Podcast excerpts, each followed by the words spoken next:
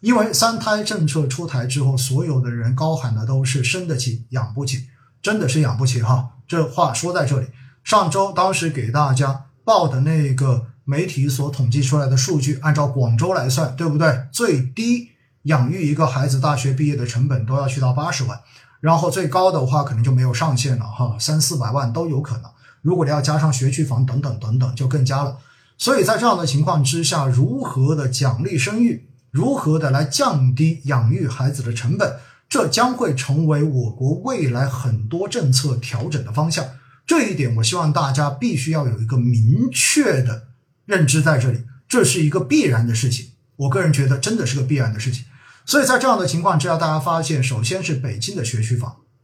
然后政策开始使用大学区制，然后在过去的这个周末，深圳也出台了大学区制的这一个。政策也就意味着未来对于学区房的这个概念有可能会越来越淡化，而且的话呢，在这样的情况之下，可能大家会说了，只要教育本身资源不公平，那么就算你没有学区房，有可能到最后也会衍生出其他的一些不公平的现象。但是的话呢，大家注意哈，我相信未来肯定会加强做一件事情，那就是教师的这一种交流跟流动。也就意味着，有可能未来这一些学校的教师，可能他并不是说单单只在一个学校里面教书，有可能会在多个学校进行流动、跨校的这种交流。最后的话呢，来形成一种结果，这个结果就是让所有的学校基本上它的教学水平可能是差不太多的，最后你的升学率有可能也是差不太多的。我个人觉得，大概率未来会有相关的这种调整。所以在这样的情况之下呢，我觉得哈，房地产也好，然后包括整个教育行业也好，包括与此衍生的各种相关的这种行业跟产业也好，大家可能都心里要有数，因为我认同这句话，就是一切不利于生娃的，一切阻碍大家生娃的，一切降低大家生小孩意愿的这种相关的这些阻碍，相关的这些。模式相关的这一些赚钱的方式，有可能在未来都会是直接的调整状态，因为大家要知道一点，人对于一个国家来说是最重要的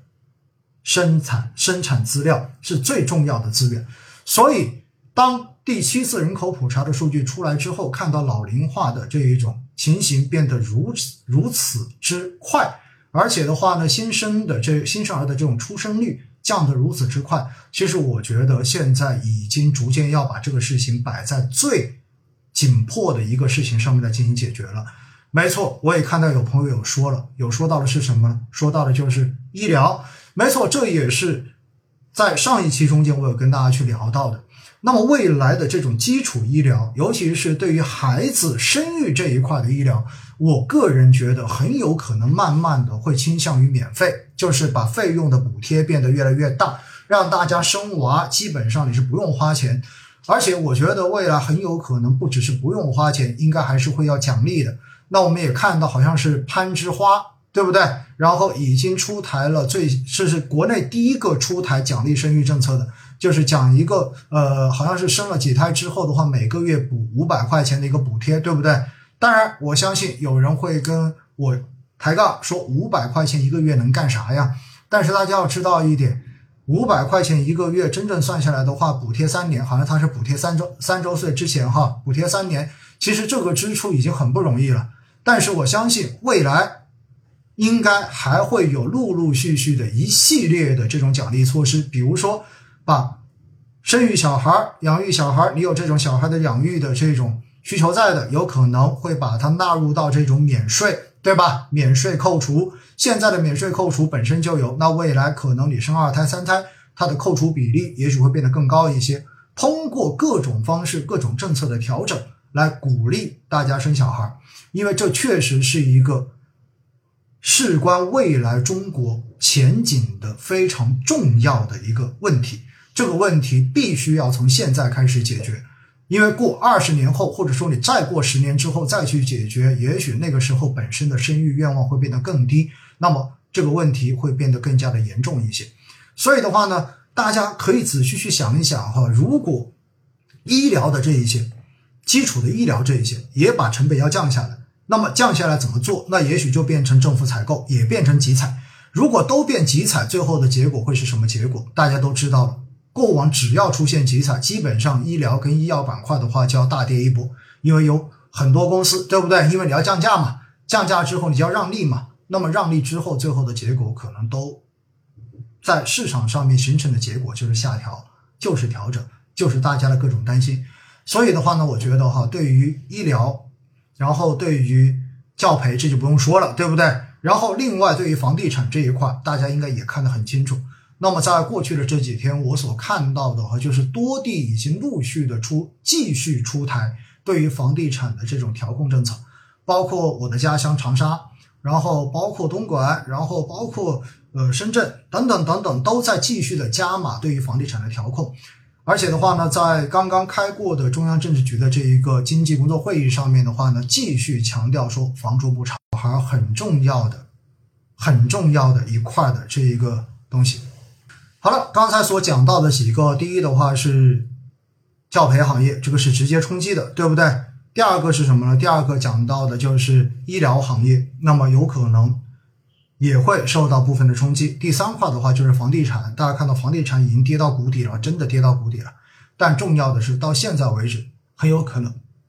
都还没有看到，或者说大家对于房地产的这一个将来，大家可能仍然是充满疑虑的，因为现在还看不到。它未来到底会转成一个什么样子的盈利模式，或者说国家会鼓励怎样的一种模式？那其实这种模式的话呢，有很多人说哈，就是向德国学习，对不对？或者说走新加坡模式，这种都有可能。所以未来的租赁房产，也许呢，慢慢的会成为市场上面的一种主流。而且的话呢，我觉得未来政府应该也会不断的去宣传，就是租售同权。而且的话呢，不断的会鼓励年轻人，其实你租房也许会更好的这样的一种观念。当然，这个观念大家接不接受，这个见仁见智，对不对？但是呢，这里也提到一点哈，未来中国的 REITs 基金啊，我要提醒大家，这是涉及到产品类型了。REITs 基金，REITs 基金有可能将会迎来黄金的发展期，因为在过去的这段时间，大家应该知道，去年的五月份，当时提出中国版 REITs 的这个方案，然后到今年前两个月刚刚发完第一批 REITs。那么最开始对于中国的 REITs 基金呢，根本就没有包括商业房地产，也没有包括住宅。但是呢，现在最新的这个政策哈，我们看到已经开始把租赁房产纳入到了 REITs 的投资标的，所以未来很有可能的话呢，在对房地产企业进行三条红线的这样的限制，以及贷款的这种。压降的情况之下，未来通过基金的方式，通过瑞慈基金的方式来募集全市场的这一种公众资金，来参与到租赁房的建设，来满足刚需的这种需求，也许会成为中国房地产市场非常重要的一个发展的方向。所以呢，大家以后哈，我们开句玩笑说，真的，等到后续的这种瑞慈出来之后，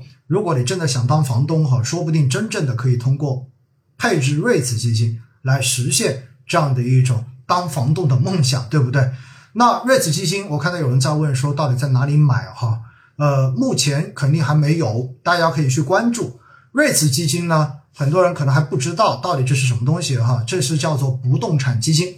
也就意味着呢，这一类的基金它不是用来投资证券的，它是用来投资，呃，它是用来投资什么呢？它是用来投资。实体的这一种物业的，比如说我投资租赁房产，那有可能我就是直接通过这个基金，然后获取了这一栋楼的这一个经营权跟所有权，然后的话呢，获得之后，然后这栋楼所产生的租金收入就会成为我瑞慈基金的收入，然后呢，我会按照我的一个收入来定期的给持有人进行分红，所以呢，这一类基金的好处在于，因为它既不投股票，也不投债券。所以的话，它跟资本市的这一个非常好的资产配置的工具，我觉得瑞慈基金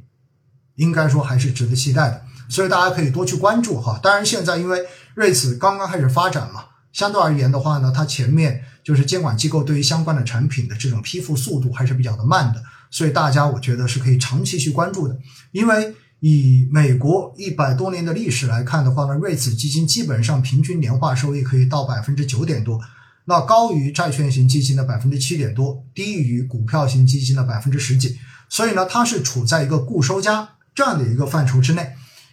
因此哈，未来我觉得，呃，随着就是要给居民减负，然后要给教育减负，要给养娃减负的方向来考虑的话，瑞子基金说不定可以获得更好的这种发展机会跟投资的空间，